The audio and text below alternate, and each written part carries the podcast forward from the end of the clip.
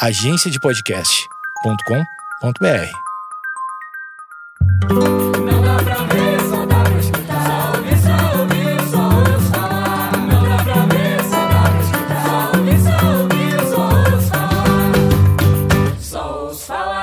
Fala, gente, tudo bem? Eu sou a Gabi Fernandes, sou atriz, escritora, podcaster e apesar de falar muito, eu também sou uma ótima ouvinte. E isso faz com que eu ame de todo o meu coração pessoas que são empolgadas e que falam bastante. Eu curto muito isso.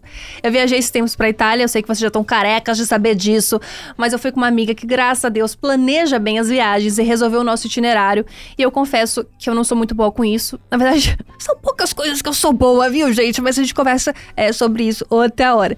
Eu sou muito, muito ruim em planejar viagem, assim, é, é horroroso. Então, glória a Deus que a Camila tava comigo e fez o rolê inteiro acontecer.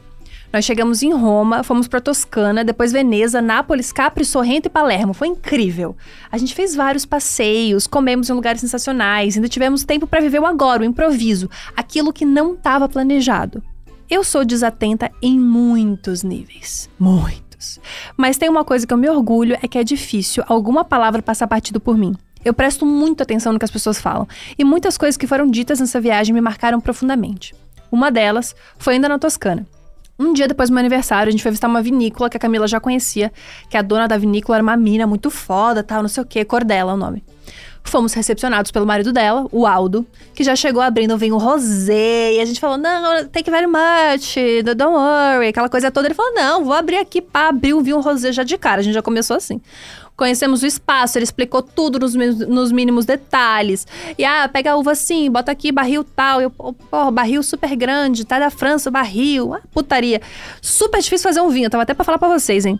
Quando a gente sentou na mesa pra degustação de queijo, sim, gente, sim, uma coisa mais chique, enfim. Ele abriu mais duas garrafas de vinho. O Aldo, ele tava que tava. Trouxe duas garrafas de grappa, que é tipo uma cachaça deles lá, e trouxe muita comida. Fez comida especial vegetariana, trouxe manteiga de trufa, enfim. E ele resolveu sentar na mesa com a gente, sentar à mesa com a gente, né? Desculpa, gente, é muito tempo falando italiano. Desculpa, é que vocês não estão vendo a minha cara, mas foi uma piada, tá? Desculpa. A visita vinícola, que era pra durar uma hora, durou três. E peraí que meu produtor tá tendo uma síncope de riso aqui. No teu tempo. Já foi já?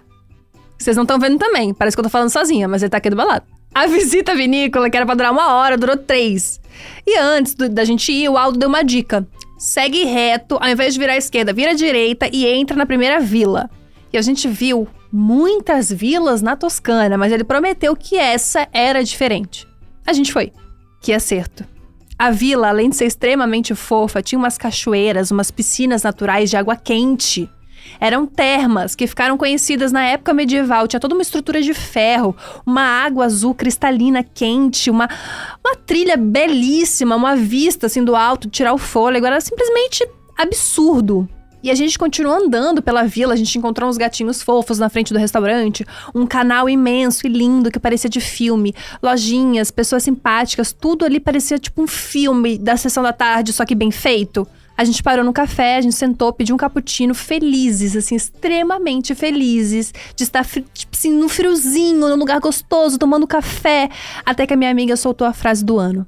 É muito bom ter tempo pro inesperado. Tempo pro inesperado. Isso me pegou.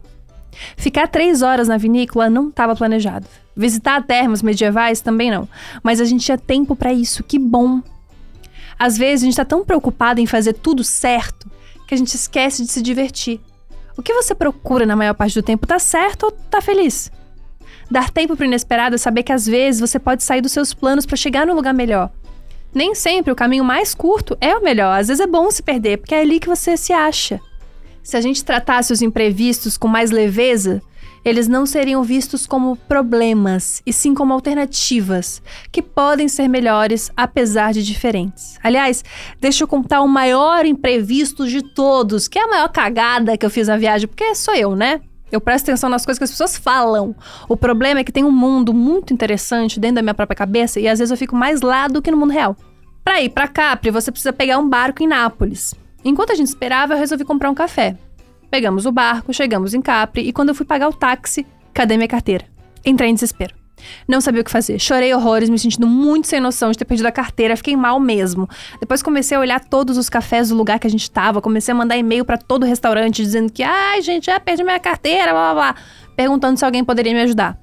Eu fiquei muito mal. Mas nesses momentos onde tudo tá perdido é que você se reconecta com a sua intuição e com a sua fé. E eu sentia que essa carteira não estava perdida. De qualquer maneira, eu fiquei bem triste. Magoada comigo por não prestar atenção em umas coisas tão simples. Mas eu tinha esperança. Por isso eu reuni o restinho de razão que eu tinha. Então, além dos e-mails, eu liguei para os bancos, cancelei cartões, peguei cartão extra para usar no celular, enfim, fui resolvendo tudo. Porque fé, ao contrário do que muita gente pensa, do que muita gente fala por aí, não é passiva. A fé nos faz agir.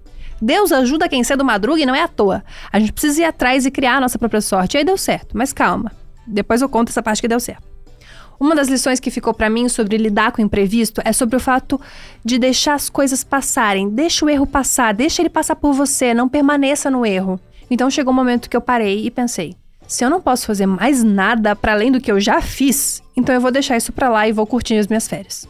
E foi a melhor coisa que eu fiz, porque foi incrível. Até que eu recebi uma mensagem no Instagram, porque acharam a minha carteira e me enviariam assim que possível. Eu achei simbólico que logo depois de eu largar a mão de, de tudo, de resolver o problema, o problema se resolveu sozinho. Foi muito importante para mim. No geral, eu não sou muito a pessoa que deixa tempo pro imprevisto. Pelo contrário, eu sou extremamente controladora. Mas agora é uma coisa que eu vou aprender a considerar, porque me fez muito bem não me levar tão a sério. Isso fez sentido para ti? A partir de hoje, eu sempre vou deixar tempo pro inesperado, pro improvável, para aquilo que não tá planejado, para aquilo que pode acontecer a qualquer momento. Porque mesmo que seja uma coisa ruim, que bom que eu vou ter tempo para resolver isso. E se for uma coisa boa, que gostoso que eu vou ter tempo para aproveitar isso. Dar tempo para aquilo que a gente não espera, não deixar as coisas tão certinhas, encaixadas, encaixotadas, pode ser extremamente disruptivo para nossa alma, assim. Pode ser uma das coisas que pode te ajudar com ansiedade, com controle, com medo. Enfim, a partir de agora, todos os dias da minha vida tem tempo pro inesperado. Quer dizer, eu acho, né? Vai que alguma coisa acontece. Tempo inesperado. Isso fez sentido para ti? Eu espero que sim. Fez muito sentido para mim. Eu espero que vocês estejam gostando desses episódios. Se não gostou também, poxa, poxa vida, gente. É, tem Pô, tem, tem milkshake chamado Wanda, tem, tem Pode Pá, tem, tem um monte tem Diacast, tem, tem, tem um monte de podcast aí, tá bom? É, Desculpa, desculpa por tudo mesmo. Um beijo grande e até o próximo episódio. Não esquece de me seguir no Instagram, arroba. Beijo, tchau!